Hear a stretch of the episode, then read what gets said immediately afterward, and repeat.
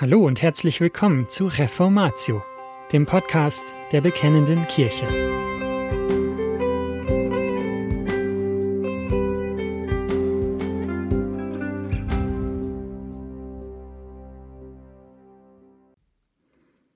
Christliche Weltanschauung. Jeden Gedanken gefangen nehmen unter den Gehorsam gegen Christus.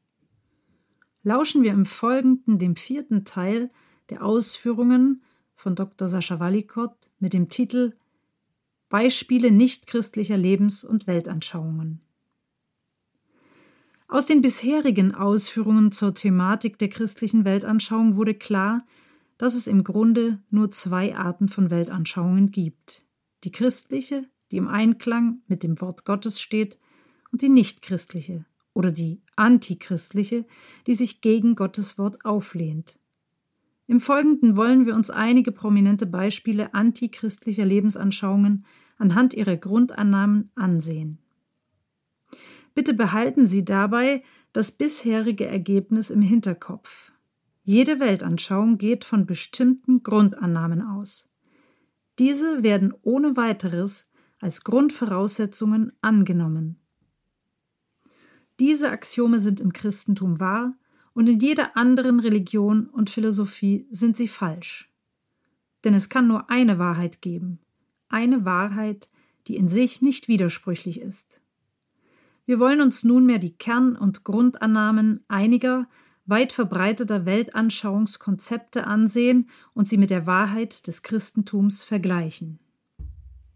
Im Hinduismus, der zwischen 2500 und 2000 vor Christi Geburt entstand, wurden mehrere heidnische Naturreligionen vermischt. Der Hindu kann aus ungefähr 300 Millionen Gottheiten auswählen. Im weiterentwickelten Hinduismus stellt Brahman die eine ultimative geistige Realität dar. Diese Realität ist ohne Form, sie ist unbeschreibbar, unpersönlich und unverstehbar. Da Brahman die ultimative Realität ist, ist demzufolge alles andere nur Illusion. Die Schöpfung hat laut Hinduismus keinen Anfang und kein Ende. Geschichte ist eine endlose Abfolge von Schöpfung und Zerstörung. Der Mensch trägt den Funken des Brahman in sich. Er ist in seinem Körper gefangen und wird durch eine Reihe von Reinkarnationen in das Brahman aufgenommen.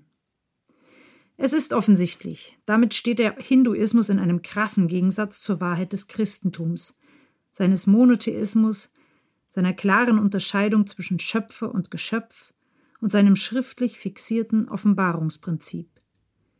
Der Hinduismus hat speziell durch die New Age-Bewegung Eingang in die westliche Kultur gefunden. Er erfreut sich wachsender Beliebtheit.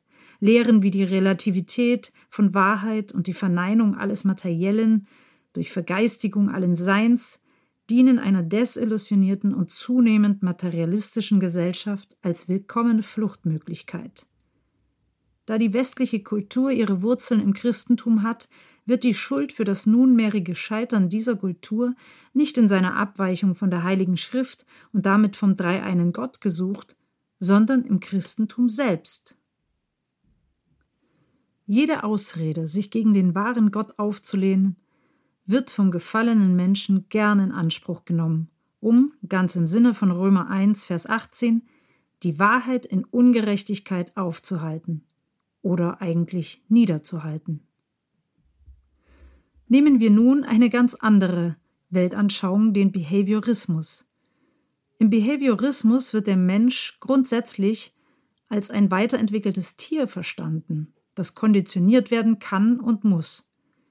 Gemäß den Vertretern dieser Theorie wird der Mensch nicht von seinem Willen oder von seinen Gefühlen gesteuert, sondern einzig und allein von äußeren Einflüssen und von seiner Umwelt.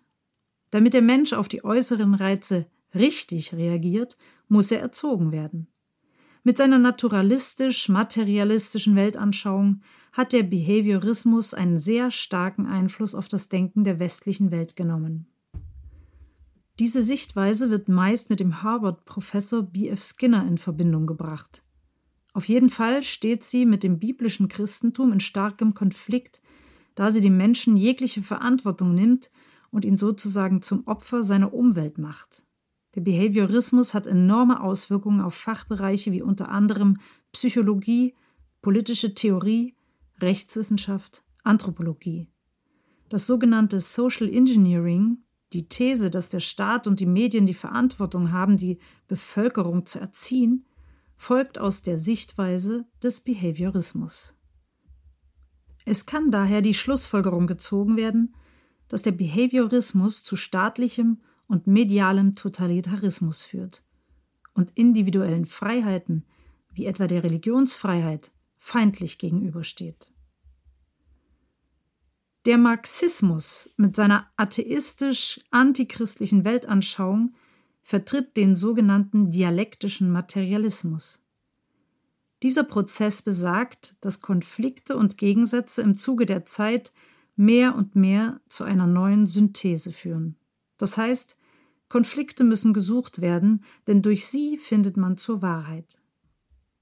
Der Marxismus ist in seiner Sicht der Zukunft utopisch.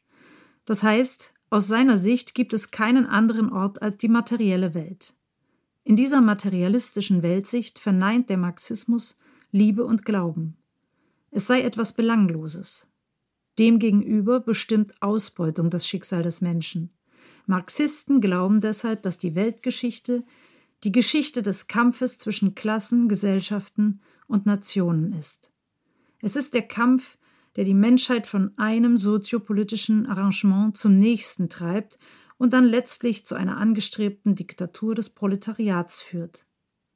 Im Marxismus wird der Arme gleichsam automatisch als gut angesehen, nicht weil er gut ist, sondern weil er arm ist. Und der Wohlhabende wird gewissermaßen automatisch als böse angesehen, nicht weil er böse ist, sondern weil er wohlhabend ist.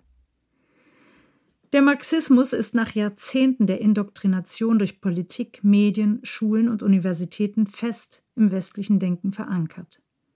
Leider haben auch viele Christen diese Weltanschauung mehr oder weniger als Grundannahme für ihre Interpretation der Bibel angenommen, vielfach ohne sich dessen bewusst zu sein. Dies ist insbesondere deshalb tragisch, weil der Marxismus historisch einer der aggressivsten und unverblümtesten Gegner des Christentums ist. Millionen von Christen fanden in verschiedenen Teilen der Welt einen grausamen Tod durch die Hände der Marxisten. Zwar präsentiert sich der Marxismus gerne als gerecht und menschlich, er führt jedoch in politischen Systemen immer und ohne Ausnahmen zu totalitären Herrschaftsausübungen, die Andersdenkende rücksichtslos verfolgen. Der Existenzialismus wurde in Europa populär durch Philosophen wie Martin Heidegger und Jean-Paul Sartre. Das oberste Ideal dieser Weltanschauung ist die individuelle Erfahrung. Sie wird über das Wissen und über Normen gestellt. Gleichzeitig wird Aktion über das Nachdenken, Liebe über das Gesetz und der Einzelne über die Gruppe gestellt. Der religiöse Existenzialist sucht die Wahrheit nicht so sehr im geschriebenen Wort, sondern in vermeintlich persönlichen Erfahrungen mit Gott. Leider hat der Existenzialismus weitgehend Eingang in die jüngere evangelikale Theologie gefunden, speziell, aber nicht ausschließlich in der charismatischen Bewegung. Es kann nicht bestritten werden, dass dem biblisch-christlichen Glauben eine Erfahrungskomponente innewohnt. Jedoch darf diese niemals über das geoffenbarte Wort Gottes gestellt werden. Der säkulare Existenzialismus verneint in seinen vielfältigen Erscheinungsformen die Existenz Gottes. Denken wir an die Schriften von Albert Camus oder Jean-Paul Sartre. Dies sind nur einige der gängigsten Weltanschauungen unserer Zeit. Aber sie alle haben eines gemeinsam. Sie alle suchen die Wahrheit durch Ungerechtigkeit aufzuhalten. Römer 1, Vers 18. Ich darf noch einmal daran erinnern, dass weltanschauliche Neutralität ein Mythos ist. Christen müssen sehr vorsichtig sein, dass sie nicht Elemente antichristlicher Weltanschauungen in ihre eigene Weltanschauung aufnehmen, sondern dass das Wort Gottes allein Maßstab für ihre Welt- und Lebensanschauung bleibt. Wir sind dazu aufgerufen, jeden Gedanken gefangen zu nehmen unter den Gehorsam gegen Christus. 2. Korinther 10, Vers 5. Und das war's schon wieder mit dieser Folge von Reformatio. Wenn Sie selbst eine Frage an uns haben, laden wir Sie herzlich dazu ein, uns diese zu schicken. Besuchen Sie uns unter www.bekennende-kirche.de/fragen und nutzen Sie das dortige Formular. Wir werden Ihnen darauf antworten und, so Gott will, Ihre Fragen klären. Außerdem können Sie auf der Seite der Bekennenden Kirche wie gewohnt die Beiträge aus der BK lesen, die Zeitschrift abonnieren und unsere Arbeit mit einer Spende unterstützen. Alle Links finden Sie auch in der Beschreibung dieser Folge des Podcasts. Wir bedanken uns fürs Zuhören, wünschen Ihnen Gottes Segen und sagen Tschüss. Bis zum nächsten Mal.